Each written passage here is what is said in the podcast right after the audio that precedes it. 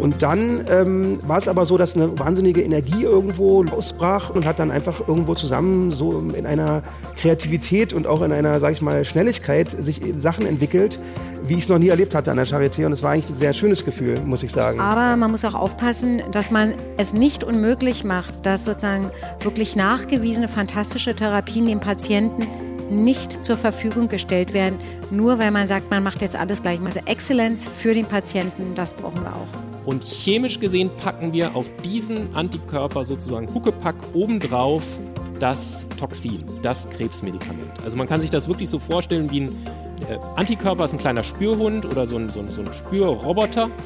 Und wir packen eine Bombe chemisch obendrauf. Lange Nacht der Wissenschaften ein Inforadio-Podcast.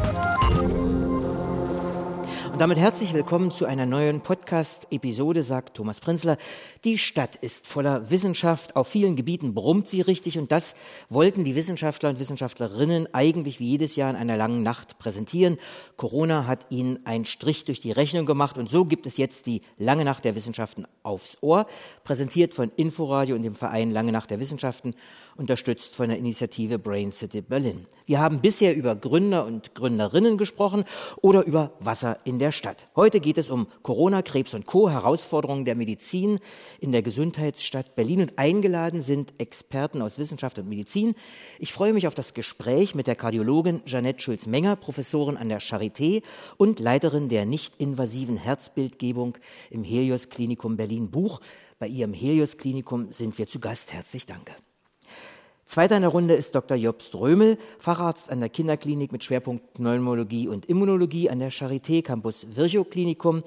Und last but not least freue ich mich auf Professor Christian Hackenberger. Er leitet den Bereich chemische Biologie am Leibniz Forschungsinstitut für molekulare Pharmakologie hier in Buch. Zunächst aber erzähle ich, dass das Spannendste für mich immer ist, Neues kennenzulernen und dies an die Hörer und Hörerinnen weiterzugeben. Dazu gehören auch neue Begriffe wie kardiovaskuläre Magnetresonanztomographie. Frau Scholz-Menger, Sie sind die Spezialistin fürs Herz, für nicht-invasive Herzbildgebung. Bitte um Aufklärung. Kardiovaskuläre Magnetresonanztomographie. Ja, vielen Dank. Sie haben ähm, vollkommen recht mit Ihrer Frage und ich freue mich ehrlich gesagt auch hier sehr hier sitzen zu können und ganz sicherlich hoffentlich viel Interessierte dabei haben zu können, die man sonst in Angesicht zu Angesicht sehen würde und es auch zeigen könnte.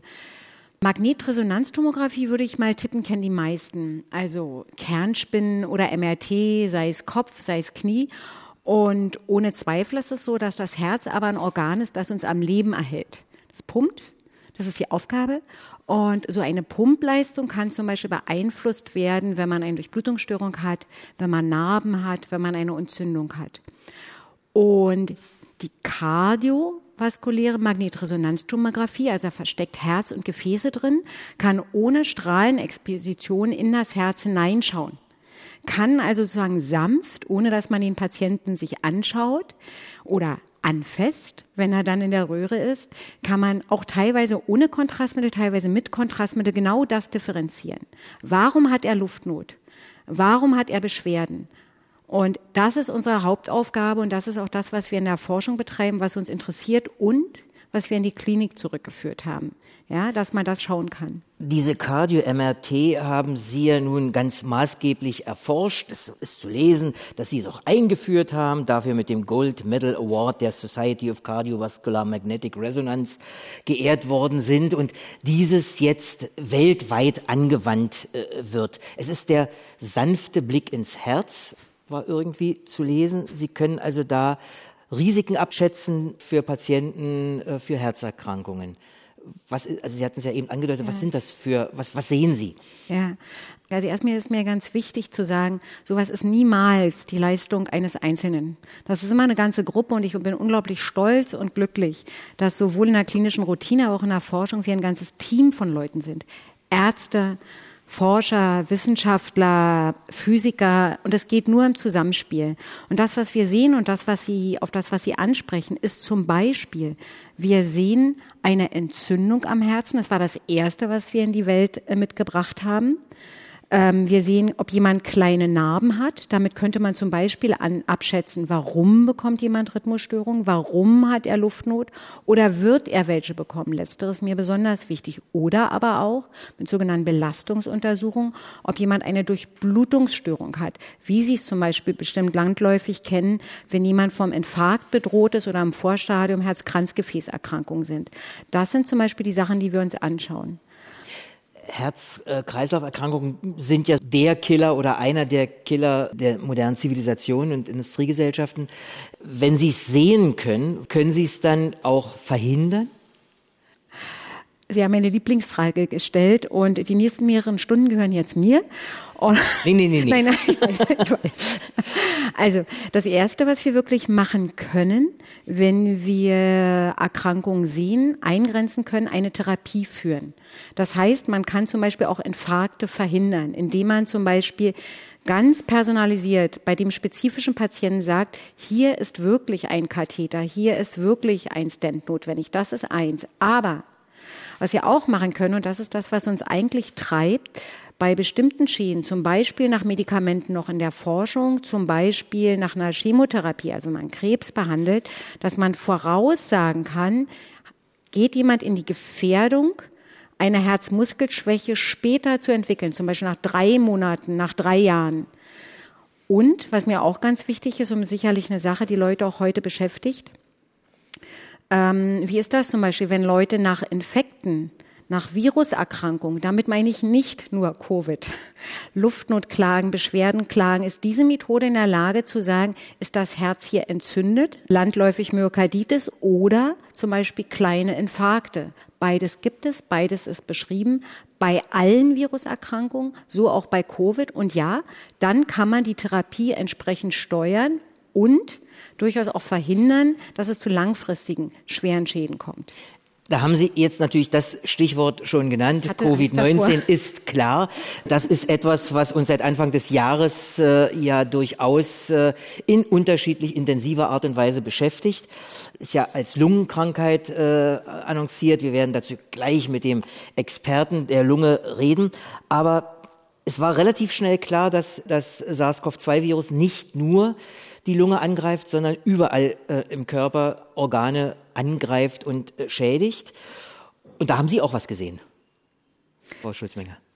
Ja, natürlich. Aber ich möchte nochmals mir ganz wichtig den Punkt machen, es gibt es auch bei anderen Viruserkrankungen. Und Covid kann, das ist publiziert, das ist in Einzelfällen gezeigt, beide Entitäten leider induzieren. Also kleine Infarkte ähm, die dann durchaus zu einer eingeschränkten Herzleistung führen und auch entzündliche Reaktionen. Es gibt dazu auch Publikationen, die durchaus sehr umstritten sind in der Wissenschaftslandschaft. Und auch hier kann ich nur appellieren, dass man der Wissenschaft das Recht gibt, diese Erkenntnisse noch zu sammeln und einzuordnen. Weil das Schlimmste, was uns passieren würde, wenn man irgendeiner Art und Weise eine unberechtigte Angst schürt. Das äh, Schlimmste, was uns momentan mit Covid wirklich passiert, meines Erachtens nach, ist, dass die Patienten, die andere Erkrankungen haben, sich nicht in Krankenhäuser wagen. Das ist mein eigentliches Covid-Problem zu einem großen Prozentsatz. Aber ja, Sie haben recht. Mit der MRT kann man die Herzschäden sehen. Es gibt sehr unterschiedlich publizierte prozentuale Anteile. Es gibt hier eine systematische Studie an der Charité, die bereits läuft. Da sind die Anteile im niedrigen Prozentsatz und wir beginnen gerade. Auch da hatte ich äh, die Ehre, dazu kommen zu dürfen, dass wir in einer Campus ähm, übergreifenden Studie, die eh schon läuft bei Patienten mit akuten Ereignissen, BIH gefördert, die BELAV-Studie, dass ein zusätzlicher Arm auch in der MR-Bildgebung mit eröffnet wird, Covid, also Patienten nach Covid, wo wir uns sowohl das Herz anschauen werden und auch die Lunge, um das einfach besser zu verstehen. Herr Römel, Lungenspezialist, äh, ganz, ganz kurz, ohne dass Sie jetzt den ganzen äh, Rest unserer Zeit äh, nutzen, was macht das SARS-CoV-2-Virus mit der Lunge? Also ich bin der Kinderlungenspezialist und mit Kinderlungen macht es fast nichts. Also das wollte ich, wollte ich eingangs noch schon sagen.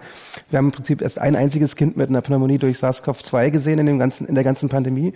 Bei Erwachsenen macht es im Prinzip eine eine, äh, ja, eine bilaterale Pneumonie, also eine beidseitige äh, Lungenentzündung, wenn dieses Vollbild des Covid-19-Erkrankungen vorliegt. Und was es in der Folge damit macht, das wissen wir noch nicht so genau. Ob da sozusagen dann Folgeschäden noch bleiben bei allen Patienten oder nur denen, die schwer erkrankt waren oder nicht bei den Erwachsenen, die erkrankt sind. Warum ist das bei Kindern so? Wissen Sie das mittlerweile? Das wollen wir herausfinden. Dafür, dazu machen wir eine, eine BMBF geförderte Studie, die ähm, jetzt anfängt. Äh, Recast heißt die. Nee, dies ist völlig, es ist unklar. Es gibt Hypothesen, warum das, warum das, ähm, warum Kinder nicht daran äh, schwer erkranken. Ähm, aber belegt ist, ist noch nicht, ist noch nicht vieles. Eine These ist, dass die Kinder ja sehr, sehr, sehr viel sich mit, mit diesen normalen Erkältungskoronaviren auseinandersetzen. Und, und da wurde ja in der, in der Vorarbeit zu der Corona-Cross-Studie, über die wir noch sprechen werden, ja gezeigt, dass es auch bei Menschen, die naiv gegenüber dem SARS-CoV-2-Virus sind, durchaus auch eine spezifische Immunität gibt, die, die gegen das neue Virus antworten kann. Das heißt, es, es scheint eine Kreuzreaktivität zwischen zwischen Erkältungskoronaviren und dem neuen Coronavirus zu geben. Es könnte sein, dass das zum Beispiel ein Mechanismus ist, der dazu beiträgt, dass Kinder sehr viel weniger äh, erkranken, weil Kinder ja auch entsprechend mehr sich mit diesen Erkältungsviren auseinandersetzen. Es ist ja alles in allem, äh, wir reden davon seit Januar etwa, dass das hier in Europa aufgetreten ist. Es ist ja alles in allem noch sehr, sehr neu. Noch äh, vieles ist unbekannt, auch warum manche ganz schwer erkranken und andere weniger schwer erkranken. Grippale Infekte, Sie hatten es gerade genannt, können ja auch durch andere Coronaviren ausgelöst werden, nicht durch dieses berühmte, von dem wir alle reden. nun heißt es, dass nach einer solchen Vireninfektion es zu einer Immunisieren kommen könnte. Ob dem so ist, das ist sozusagen das, was Sie untersuchen wollen in dieser Charité Corona Cross Studie. Genau, genau. Was machen Sie da? Also ich erzähle vielleicht mal, wie es äh, äh, ja. angefangen hat. Also es, es gab, äh, ja, Professor Thiel hat es ja ins Leben gerufen und er hatte die Möglichkeit, sehr früh an Peptidpools zu kommen von dem neuen Coronavirus, also an, an, an praktisch Peptidmischungen, wo man dann sehen konnte, okay, bei diesem allen bekannten Spike-Protein gibt es durchaus nicht viele diesen anderen vier Coronaviren, aber es gibt an ein paar Stellen äh, bei zum Beispiel OC34, das ist eins von diesen normalen Coronaviren, ein Homologien, was diese, was diese ähm, Peptidsequenz angeht, sozusagen in diesem Spike-Protein. Und daraufhin hat man dann äh, in vitro probiert, ähm, in diesem letztendlich in, in, mit diesen Kooperationspartnern aus dem simulierten Mensch-Projekt zusammen T-Zellen, also Abwehrzellen, Gedächtniszellen zu stimulieren mit diesen, mit diesen ähm, Peptidpools. Und man konnte sehen, dass bei einem Drittel der gesunden Probanden, die noch kein Coronavirus hatten, keinen Antikörper hatten, trotzdem eine zelluläre Antwort auf dieses auf Proteine des neuen, des neuen Coronavirus, also auf das Spike-Protein des neuen Coronavirus vorhanden war. Und das Warum? war natürlich eine ziemliche, Sensa ziemliche Sensation. Ist ja dann auch in Nature publiziert worden, die erste Arbeit, ähm, weil, weil es nicht, niemand erwartet hat, dass es, dass es so ist. Warum ist es so? Die, das kleine Fragmente von, den, von dem Spike-Protein gleichen sich von dem, von dem SARS-CoV-2 mit diesem normalen Erkältungskoronaviren. Gut, äh, Sie sind sowohl Arzt als auch Forscher, wie auch äh, Frau äh, Heißt das, Sie gucken vormittags äh, sich ihre Patientin in der Klinik an und nachmittags gehen sie ins Labor mit denen. Nein, ich bin im Prinzip an der, an der Konzeption der Folgestudie jetzt persönlich beteiligt, die, die jetzt die Bedeutung dieser, dieser Erkenntnis ähm, ähm, erforschen möchte. Das wurde vom Bundesgesundheitsministerium gefordert und was wir jetzt machen ist im Prinzip, dass wir, also natürlich nicht, ich betreue Patienten und, und ähm, im Labor stehen, äh, stehen MTAs und äh, Immunologen und das sind auch wieder, wie Schultes Menger so schön gesagt hat, ein großer Team-Approach und nicht jetzt, dass da einer im Labor steht. Was wir jetzt herausfinden wollen in dem, dem Corona-Cross-Projekt ist, was bedeutet diese Hintergrundimmunität, die wir, die wir feststellen konnten und dafür haben wir uns überlegt, ähm, welche Menschengruppen sind denn besonders viel mit diesen Coronaviren ex exponiert. Und das sind natürlich Menschen wie zum Beispiel Erzieherinnen und Erzieher in Kitas, Lehrer ähm, oder auch Kinderärzte und Mitarbeiter in Kinderarztpraxen auf der einen Seite. Und so haben wir jetzt eine Kooperation beispielsweise mit dem Humanistischen Verband, äh, dem großen Kita-Träger, wo wir jetzt in sämtlichen Kitas die Mitarbeiter praktisch immunphänotypisiert haben, geguckt haben, haben die eine Immunantwort quasi gegen dieses neue Coronavirus, auch wenn sie es noch nicht hatten, und verfolgen die jetzt über den Winter und die melden sich bei uns, wenn sie eine Erkältungskrankheit haben, dann fährt ein Outreach-Team zu denen nach Hause, macht einen Abstrich und wir gucken, haben sie das SARS-Virus und wenn sie es haben, erkranken sie vielleicht besonders mild oder kriegen sie es gar nicht. Das ist sozusagen das Gleiche, wird aber auf der anderen Seite auch in Altersheimen gemacht, sodass wir quasi jetzt die, die, die, diese Erkenntnis die aus der Querschnittsstudie mit einer relativ geringen Patientenzahl jetzt auf eine große Patientenzahl ausweiten und probieren die Bedeutung davon zu verstehen. Wir merken ganz deutlich, dass äh, Corona noch lange, lange nicht vorbei ist und wir Sie, ich weniger, Sie äh, noch sehr viel Forschungsarbeit äh, vor sich haben, nur um mal klarzumachen für all diejenigen, die der Meinung sind, äh, Corona haben wir hinter uns. Wir sind und bleiben noch einen kleinen Augenblick bei Corona. Zu Krebs und Co. kommen wir gleich. Christian Hackenberger, Sie erforschen am Leibniz-Institut für molekulare Pharmakologie. Hier die Eiweiße in den Zellen, insbesondere die Auswirkungen von Veränderungen äh, von diesen Proteinen, die dann zu Krankheiten führen oder führen können. Das ist Grundlagenforschung, allerdings mit Anwendungsziel, Diagnose und Heilungsmethoden äh, für Krankheiten wie eben Krebs oder Alterungsprozesse oder neurodegenerative Krankheiten wie Demenz. Wir hatten am Anfang gesagt, chemische Biologie. Auch das ist so ein Begriff, der, glaube ich, ein bisschen näher erläutert werden könnte. Ja, gerne. Also ich bin von Haus aus Chemiker, ähm, habe auch äh, ja, Chemie, klassische Chemie studiert und bin dann im Prinzip in meiner Forschung, aber auch in meinen äh, späteren Stationen immer mehr in Berührung mit biologischen Methoden, aber auch mit Klinikern gekommen und forsche in der chemischen Biologie. Das ist ein Gebiet, der Begriff wurde vor ungefähr 20 Jahren geprägt, eben gerade als Disziplin, die eben gerade diese verschiedenen Methoden beheimatet und gerade Chemie als Werkzeug betrachtet, um damit Fragestellungen aus den Lebenswissenschaften adressieren zu können. Fragestellungen aus der Biologie, Sie haben es selber gesagt, Grundlagen, Fragestellungen, wie funktioniert die Zelle, wie funktionieren bestimmte Eiweiße, wir sprechen davon posttranslationalen Modifikationen, also wie werden diese Proteine in der Zelle auch modifiziert und was für eine Rolle nehmen sie dabei ein. Das ist auf der einen Seite das Verständnis, aber, und das ist mir auch ganz wichtig, wir bleiben da nicht stehen, wir nehmen auch das, was wir selber dabei lernen und entwickeln damit neue Formen von Therapeutika, neue Formen von Molekülen, von denen wir hoffen, und bisher sehen die Vorarbeiten auch ganz gut aus, dass wir damit vielleicht auch neue Herangehensweisen in der Klinik entwickeln können. In diesem Jahr ist ja fast alle medizinische und pharmakologische Forschung auf äh, Corona abgestellt. Da, wo es auch ging, äh, abgeklopft, äh, könnte das irgendwie auch sinnvoll sein. Sie haben eine Methode mitentwickelt, mit der eine Infektion mit Grippeviren künftig verhindert werden könnte.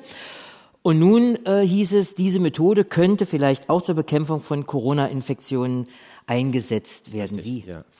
Wie funktioniert das, wollen Sie ja, ja. nicht wissen? Genau. Wie, wie, geht das? Ja, also das war, und da kann ich auch wieder nur das, was meine Vorredner äh, und Vorrednerin gesagt haben, nur, nur bestätigen. Das war eine Teamarbeit und darauf bin ich insofern auch ganz stolz, weil wirklich jedes wissenschaftliche Institut, wir haben gesagt, Berliner Forschungslandschaft ganz wichtig, daran beteiligt war. Also alle Universitäten, ich bin selber auch an der Humboldt-Universität, aber auch die außeruniversitären Forschungsinstitute und äh, ganz besonders auch die Charité und was wir dabei gemacht haben, wir haben, wenn wir das mal in ein Bild übertragen, so eine Art Superkleber entwickelt, mit dem man ein Virus komplett einhüllen kann.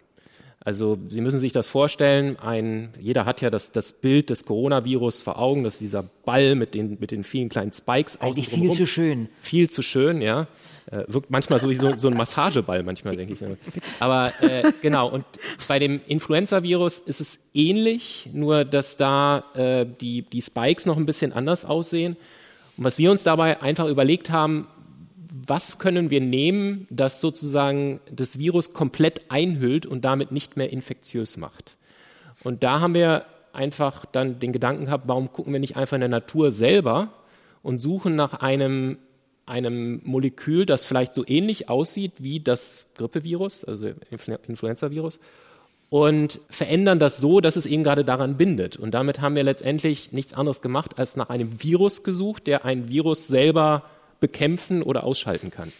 Und das Virus, was wir genommen haben, das kommt normalerweise im, im Darm vor. Das ist äh, ein sogenannter Bakteriophag, also jetzt nicht verwechseln mit Bakterien, aber das ist im Prinzip eine, nichts anderes als eine Virushülle, die ist nicht infektiös. Und wir haben im Prinzip dann chemisch, da kommt dann der Chemiker ins Spiel, auf dieses, dieses andere Virus, dieses nicht schädliche Virus, genau die Einheiten, die Klebstoffe gepackt, die dann das andere Influenza-Virus ganz daran binden können und damit das einhüllen. Und äh, das hat wirklich wunderbar funktioniert. Wir sehen, dass äh, die Grippeviren und dabei jetzt nicht nur die humanen Grippeviren, sondern das ist auch übertragbar auf Vogelgrippeviren, dass die wirklich komplett eingehüllt werden und damit sowohl in äh, vitro, also in, in, in, zellulären Studien, aber auch in äh, Studien mit äh, Lungenpräparaten. Das ist eben gerade auch an der Charité durchgeführt worden, aber auch in ersten Tierexperimenten ganz hervorragende Ergebnisse ge gezeigt haben. Alle drei haben, obwohl nicht per se und von vornherein äh, mit äh, Corona zu tun, äh, forschungsmäßig, dieses Jahr ihre Forschung auch fokussiert auf äh, äh, das Virus. Wie hat diese Pandemie, wie hat überhaupt dieses, äh, diese große Fragestellung in diesem Jahr Ihr Leben, Ihre Arbeit verändert? Ja, also auf, wenn ich sagen darf, es hat erstmal dazu geführt oder hat gefordert, dass man sehr flexibel agieren muss. Man muss schauen, was ist überhaupt möglich unter den bestimmten Gegebenheiten. Wir hatten äh, dabei auch die Möglichkeit, eben gerade weil wir auch diese Ansätze in der Erforschung neuer äh, oder Ansätze gegen äh, virale Erkrankungen, äh, konnten wir auch unsere Forschung in einem kleinen Rahmen weiterführen und in dem Fall dann auch weiter an diesen Fragestellungen arbeiten, ist unser Konzept zum Beispiel auf das Coronavirus übertragbar. Aber es ist natürlich so, dass man, äh, sobald man gesehen hat, ist es wieder möglich, das Labor weiter zu öffnen unter den gegebenen äh, Vorsichtsmaßnahmen, auch geschaut, dass die anderen Projekte, die natürlich auch wichtig sind, dann auch weiterlaufen können. Aber ich glaube, Flexibilität war etwas ganz, ganz Wichtiges hierbei. Ich muss es ganz klar trennen zwischen, wie ging die Arbeit im klinischen Umfeld weiter und im Forschungsumfeld. Und den Unterschied merkt man heute noch. Also im klinischen Umfeld muss man einfach sagen, auch gerade bei uns hat man natürlich bestimmte ähm, Vorsichtsmaßnahmen eingeführt, um Patienten zu schützen und Personal zu schützen. Aber es ging die ganze Zeit weiter, als auch in der kardiovaskulären Diagnostik ja ganz wichtig, das auch den Patienten weiter zur Verfügung zu stellen, die hoffentlich eben auch mit den anderen Erkrankungen weiter kamen. Das war genau das, was Sie gesagt haben. Es brauchte eine ganz hohe Flexibilität. Ich habe ein hohes Engagement bei den Einzelnen wahrgenommen. Es war eher so, wenn man versucht hat, die Kollegen teilweise auch zu schützen, die selber einer gewissen Gefährdung ausgesetzt waren ähm, hohes Engagement dem Patienten gegenüber weiter da zu sein. Man hat viel umstrukturiert ein anderes Alertsystem, andere Hygienemaßnahmen und es war in der Klinik sowohl in der Charité als auch in Helos einfach alles ganz viel umorganisiert, um potenziell zu erwartenden Problemen entgegen zu können. Die reine Forschung, also in klinische Forschung, ganz klares Dixit äh, und das finde ich auch richtig so, Patienten, die nur gekommen wären zu anderen Forschungsfragestellungen, das wurde alles pausiert. Das reine Forschungsumfeld, da gab schon zwischendurch wirklich einen Lockdown. Ähm, so wie gesagt, nur assoziierte, Covid-assoziierte Forschung ging vor Ort weiter. Wir allerdings arbeiten viel mit der Auswertung äh, von Bilddatensätzen, viel mit Quantifizierung. Da haben wir damals sehr schnell, sehr flexibel das ermöglicht, die Digitalisierung zu nutzen mit allen Grenzen der Schnelligkeit eines Internets, damit man das sozusagen umsetzen konnte mit Auswertungen auch zu Hause. Kooperationen wurden schwerer, weil auch viele, gerade Physiker, Wissenschaftler, in anderen reinen Forschungseinrichtungen, die durften einfach nicht mehr in ihre Labore. Ist ein Problem durchaus gewesen. Und das jetzt wieder anzuschalten, ist eine Herausforderung, weil auch durchaus manchmal noch mehr Sorge in den Köpfen ist als äh, gerechtfertigt. Also das wieder hochzufahren. Herr Römel, Ergänzung von Ihnen wahrscheinlich äh, Charité, äh, gleiche Grundbedingungen. Ja, also es war so, ich arbeite ja primär mit, mit Patienten mit seltenen Lungenerkrankungen wie Mukoviszidose und primärer Dyskinesie. Und da haben wir ja dann sämtliche Routine auch äh, eigentlich runtergefahren oder gelassen. Deswegen hatten wir erst sogar so ein bisschen und Corona-Patienten durften natürlich nicht auf unsere Station, weil da liegen die Patienten mit den seltenen Lungenerkrankungen. Ähm, und deswegen hatte ich eher sogar zeitweise ein bisschen mehr Zeit, kreativ zu werden. Und so sind auch vielleicht diese Netzwerke da am Anfang äh, entstanden. Was ich aber auch nochmal betonen muss, ist, dass wie wichtig die Routine ist, weil wir jetzt dann gesehen haben, dass viele Patienten haben sich dann zu Hause eingemummelt, sind nicht mehr zu den Kontrollen gekommen und haben sich nicht getraut und dass wir ja den chronisch Lungenkranken jetzt doch häufig schlechtere Verläufe sehen, als sie hätten sein müssen, wenn wir diesen, äh, diesen Lockdown und diese Angst äh, bei, seitens unserer Patienten äh, nicht gehabt hätten. Und jetzt wissen wir auch, dass das Coronavirus für diese Patientengruppen, so weit wir es jetzt auch auf europäischer Ebene mitbekommen, gar kein erhöhtes Risiko darstellen, weil sie offenbar nicht, nicht schwer daran erkranken oder nicht schwerer als andere. Und dann ähm, war es aber so, dass eine wahnsinnige Energie irgendwo los äh, ausbrach, sage ich mal, mit Leuten, mit denen man eh schon kooperiert hat, also mit den mit den Leuten aus dem vom vom BCRT, wie Andreas Thiel, wie mit wie, wie mit Professor Leif Sander von den Infektiologen. Man kannte sich schon und hat dann einfach irgendwo zusammen so in einer Kreativität und auch in einer, sage ich mal, Schnelligkeit sich Sachen entwickelt, wie ich es noch nie erlebt hatte an der Charité. Und es war eigentlich ein sehr schönes Gefühl, muss ich sagen. Ja. Und also es gibt auch es gibt auch positive Absolut. Seiten von ja. äh, Corona. Das wollen wir an der Stelle mal festhalten. Neben dem Corona-Cross-Projekt einen erfolgreichen BMBF-Antrag gemündet, wo wir jetzt wirklich rausfinden wollen, nicht nur was die T-Zellen betrifft, sondern was, sage ich mal, so ein Multi-Omics-Approach betrifft, was, was ist anders, wenn Kinder sich infizieren als, als Erwachsene. Und das macht einfach auch richtig Spaß, ja, im Positiven. Ja. Und ich bin froh, dass Sie äh, auch gerade diese positiven Energien erwähnen. Charité-weit ja, aber wissen Sie was? Auch international, auf internationaler Ebene. Und ähm, sind plötzlich ganz andere Aktivitäten entstanden, um Wissen auszutauschen, um eine Guidance in der Forschung und auch gerade in der klinischen Forschung und Klinik realisieren zu können. Also wirklich in internationalen Societies, wo man gesagt hat, lass uns gemeinsam entwickeln, wie wir Kollegen schützen und eben auch Patienten helfen, Protokolle zu entwickeln. Gutes Stichwort, ja.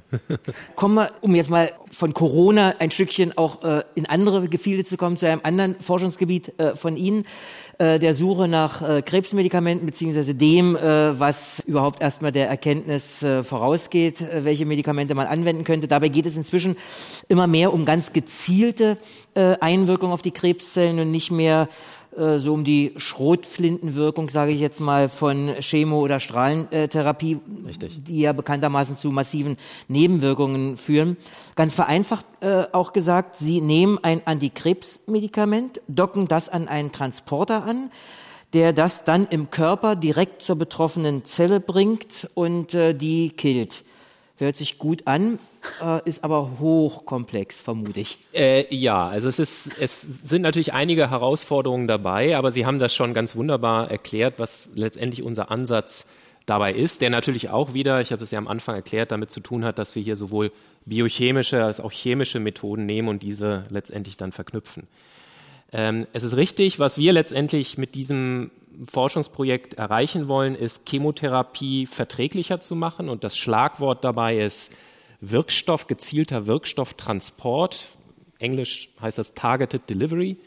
Und die Moleküle, die wir dabei entwickeln, sind nichts anderes als Verbindungen aus Antikörpern. Über die Antikörper haben wir schon letztendlich indirekt gesprochen, über die Immunisierung, das kennt jeder. Also das sind die Moleküle, die in unserem Körper dafür verantwortlich sind, dass an ganz bestimmte Strukturen ähm, diese Antikörper binden können. Sie, Sie sagen den Begriff nicht, aber äh, Achtung, Fremdwort, sogenannte Antikörperwirkstoffkonjugate. Richtig. Und das sind die, die wir letztendlich dann herstellen. Wir nehmen, nicht, wir nehmen nämlich diesen Antikörper, der ganz spezifisch an eine bestimmte Krebszelle binden kann.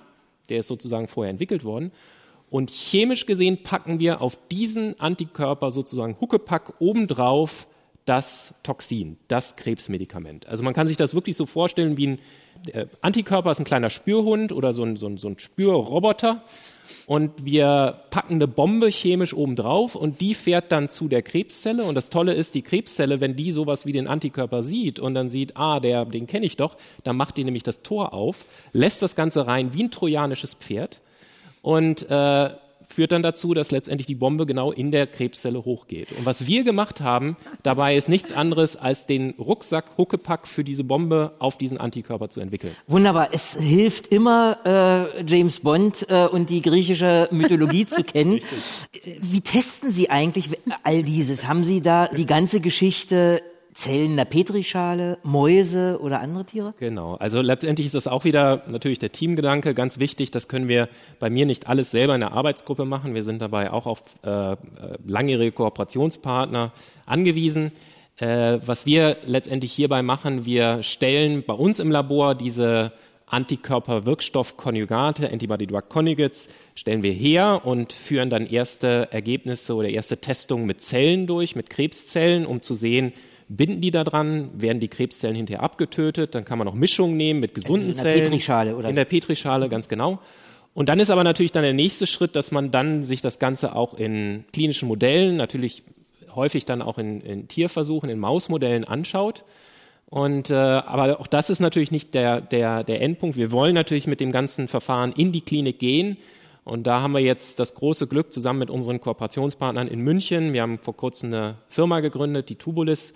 Und da haben wir sehr erfolgreich einiges Geld eingeworben und da ist jetzt eben gerade der Schritt, das weiter durch die Klinik durchzutragen und damit letztendlich neue Wege in der Chemotherapie halt einschlagen zu können. Aber das sind, wie Sie schon sagen, Dinge, die wir, wo wir dann aus der Petrischale herausgehen müssen und dann sozusagen die Evaluation weiter durchführen. Herr Röme, Funktionen von Zellen zu erforschen und nachzuahmen und das Ganze auch ohne Tierversuche ist auch ein Ziel des Projektes, an dem Sie mitbeteiligt sind, der simulierte Mensch. Sie hatten es vorhin schon ganz kurz äh, erwähnt. Was passiert da? Oder was soll da passieren? Es geht ja erst richtig los. Genau. Also ich bin nicht direkt an der Gründung beteiligt, sondern arbeite in dem Projekt mit. Aber worum es geht, ist, dass im Prinzip die medizinische Biotechnologie der TU und die Charité, äh, federführend Herr, Herr Lauster und Herr Thiel, sich zusammengetan haben, einen Antrag geschrieben haben für ein gemeinsames Projekt, für eine Plattform, was jetzt auch gefördert wird, wo es auch ein Gebäude geben wird auf dem Campus des Virchow-Klinikums, wo es darum geht, quasi Plattformen äh, auf subzellulärer, zellulärer, aber auch auf künstlicher Organebene für Forscher zur Verfügung zu stellen, um genau äh, Untersuchungen, wie wir gerade gesprochen haben, durchzuführen. Was heißt das genau? Also auf künstlicher Ebene kann ich mir im Moment wenig darunter vorstellen. Keine Zelle, Na, man, keine Maus. Also man kann, also auf subzellulär heißt halt die Bestandteile von Zellen, dann auf Zellen kann man untersuchen und Zellkulturen machen und dann man kann auch Organe künstlich züchten. Aber dafür bin ich wirklich kein äh, Experte. Man kann, das ist ein, in, dem, in dem Institut für medizinische Biotechnologie halt auch schon durchgeführt worden. Man kann im Prinzip auf Matrizen drucken und darauf quasi äh, spezifische Organzellen ansiedeln, die dann Organe, äh, humane Organe ähm, nachbilden. Okay, also das ist ein hehres Ziel, das geht irgendwie los. Wenn wir jetzt gerade in der Zukunft sind, Frau Schulzmenger, was stellen Sie sich vor, was Sie zukünftig sehen können? Was ist sozusagen jenseits von Corona das, woran Sie forschen, was Cardio, MRT und so weiter alles können kann? Da gab's jetzt äh, von meinen äh, beiden Kurs hier ganz wunderbare Vorlagen. Und ähm, nicht nur KDMRT, sondern auch andere Methoden, aber explizit das. Unser Ziel ist es, das System Mensch besser zu verstehen. Was meine ich damit? Man hat eben nicht nur einen Herzmuskel, man hat nicht nur eine Herzklappe und nicht nur ein großes Gefäß, sondern es interagiert. Das heißt, wir möchten verstehen, wie bestimmte Erkrankungen eine Wechselwirkung haben, zum Beispiel zu den großen Gefäßen und zum Herzen, um voraussagen zu können, was kann mit dem Menschen passieren und wie führe ich eine Therapie am besten. Wir möchten also voraussagen können, was macht man. Dabei gehen wir wirklich in mikrostrukturelle Veränderungen. Das heißt, wir sehen ganz, ganz kleine Dinge und können unterscheiden, was der Schaden ist. Auch wir nutzen Simulationen von Mathematikern, um besser zu verstehen, wie mathematisch bestimmte Gewebe sich unter bestimmten Bedingungen verhalten. Dabei nutzen wir auch hier auf dem Campus am MDC, um ganz kleine Strukturen detektieren zu können, ein experimentelles 7 Tesla MRT, in dem Patienten Also das heißt ein ganz, ganz ganz hohe Feldstärken, was die Welt nicht nur einfacher macht. Viele Bilder wären erstmal schlechter. Man braucht wirklich hochintelligente Physiker, Informatiker, Teamgedanken, die einem das entwickeln, aber es gelingt in wirklich Submikrometer, äh, jetzt Zukunft, ja, Auflösung, Strukturen zu differenzieren. Und wir haben auch schon einige Dinge darstellen können, die besonders sind. Und in der Hirnbildgebung hat man teilweise wirklich Auflösung eines histologischen Atlases. Das heißt, man kann viel dedizierter untersuchen. Zu dem Herrn zu meiner Linken, was natürlich im Radio keiner sieht. es ist halt, äh, ist der Chemiker. ähm, Stelle ich gerade fest, und das wäre wunderbar, der nimmt uns ein Forschungsprojekt weg, weil wenn er so gezielt Krebs behandeln kann, kann man unsere Sorge ausräumen. Onkologen haben mal Angst, ihre Therapie zu führen, weil es herzschwach wird. Wir Kardiologen sagen, ach, mit dem Herzen kommen wir klar, aber behandelt mir ja ordentlich den Krebs. Und was wir zeigen wollen, wenn man eine Krebstherapie bei dem einzelnen Patienten beginnt, was kann passieren und wie dosiert man ein bestimmtes Chemotherapeutikum? Und da haben wir durch den Einsatz der MRT schon einiges vorangebracht. Da sollten wir vielleicht mal weiter noch Habe ich wieder drüber wollte ich eben sagen. Herr Hagenberger, äh, auch, auch so ein Podcast kann dazu führen, dass es Genau, äh, Kooperationen äh, gibt. Ich komme noch mal auf Ihr Bild mit dem Roboter und der Bombe Ja. drin. Äh, wann fährt der durch den äh, Krebspatienten? Wann fährt der? ähm, sagen wir so, dieses Konzept der Antikörper-Wirkstoffkonjugate, richtig Mouthful hier, ähm, gibt es schon. Also es gibt einige schon zugelassene Medikamente, ähm, die auch auf dem Markt verfügbar sind. Eins, das vielleicht dem einen oder anderen bekannt ist, heißt Acetris. Das Problem an diesen Medikamenten ist, wenn wir wieder bei diesem sprachlichen Bild bleiben, ich habe gesagt, wir haben einen neuen Rucksack für die Bombe entwickelt. Der Rucksack war ein bisschen rudimentär. Ja, also der Rucksack, der klebte überall auf dem Spürhund drauf und vielleicht hat auch dafür gesorgt, dass der Antikörper nicht mehr so spezifisch war. Und ähm, wir hoffen, dass diese neue Form, es wird auch von den Next Generation ADCs gesprochen, die nächste Generation, dass wir die natürlich dann möglichst bald äh, auch verfügbar machen können. Ähm, da haben wir das Vorteil, dass im Prinzip viele der Komponenten der Antikörper, der Wirkstoff selber, die sind schon etabliert.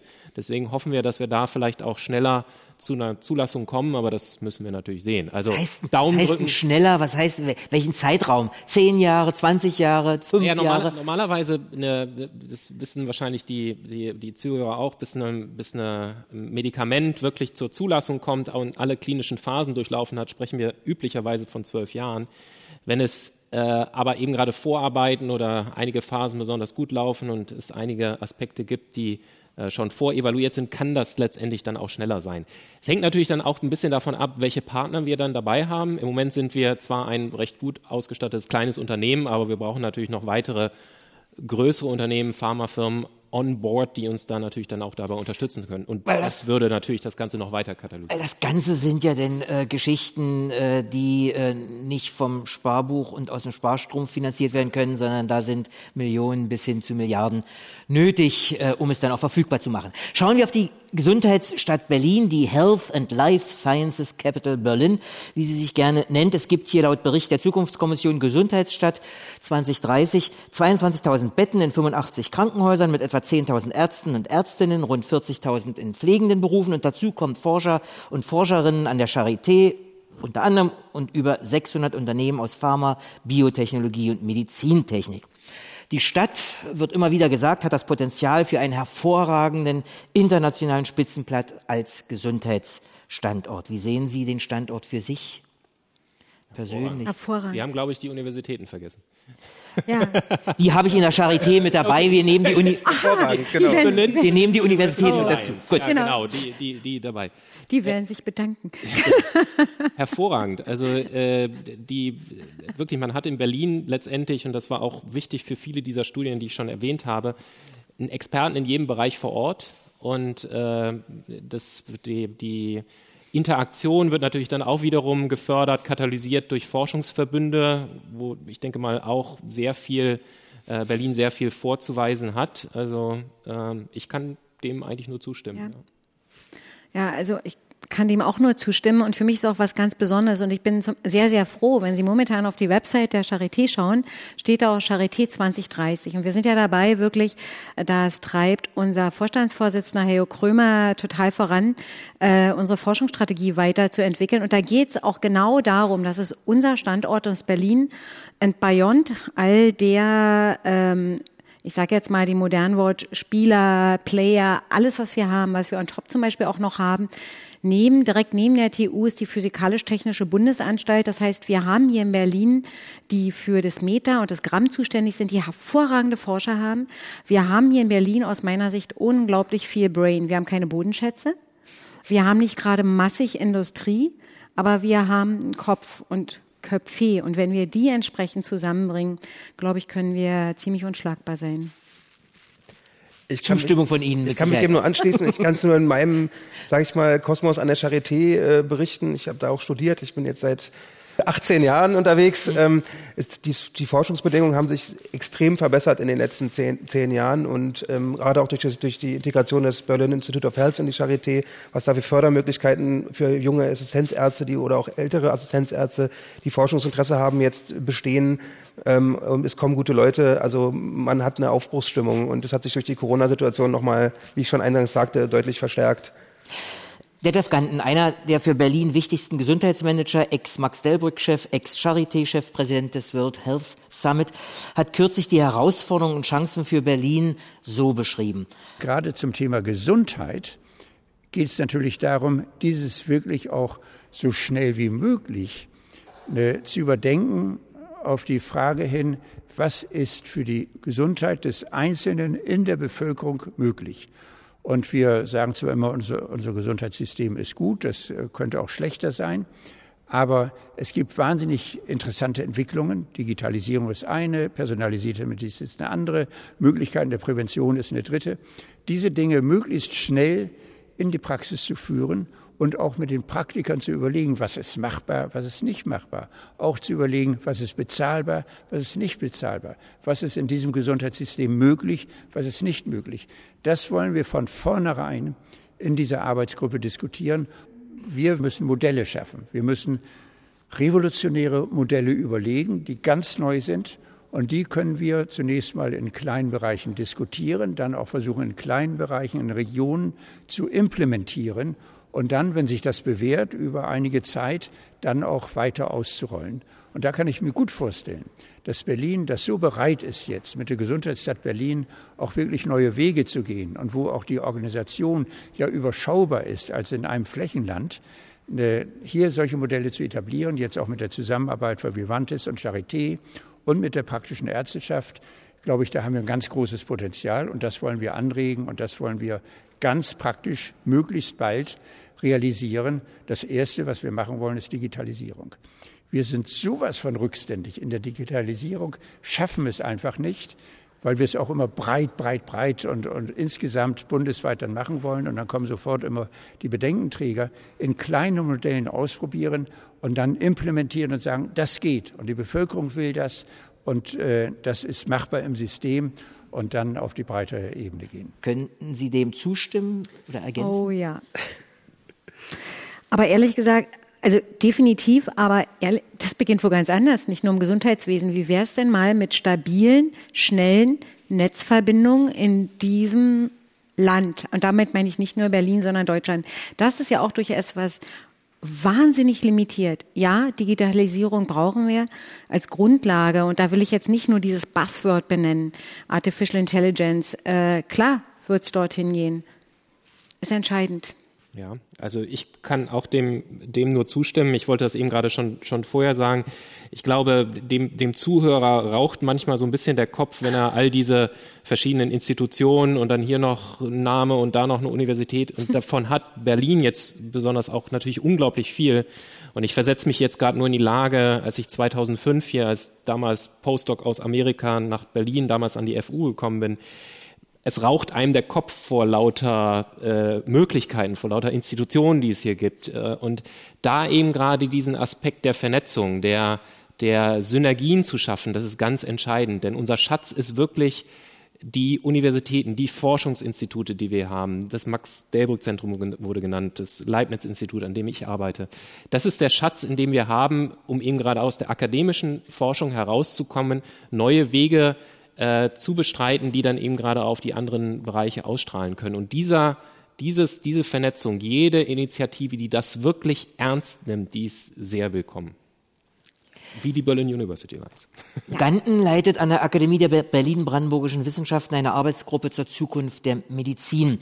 Ich habe Christoph Markschies, den neuen Präsidenten der Akademie, nach seinem Ranking für die Zukunft der Gesundheitsversorgung gefragt. Erstens Gerechtigkeit bei der Gesundheit für alle. Also die knapper werdenden Ressourcen möglichst gerecht zu verteilen. Das ist, glaube ich, ein erstes großes Gesundheitsthema. Ein zweites großes Gesundheitsthema ist die unterschiedlichen Vorstellungen von Gesundheit ähm, so in einen Ausgleich zu bringen, dass wir einen weltweiten Begriff von Gesundheit haben, der aber auch toleriert, dass es unterschiedliche Vorstellungen davon gibt, was Menschen für gesund halten und was sie für ungesund halten.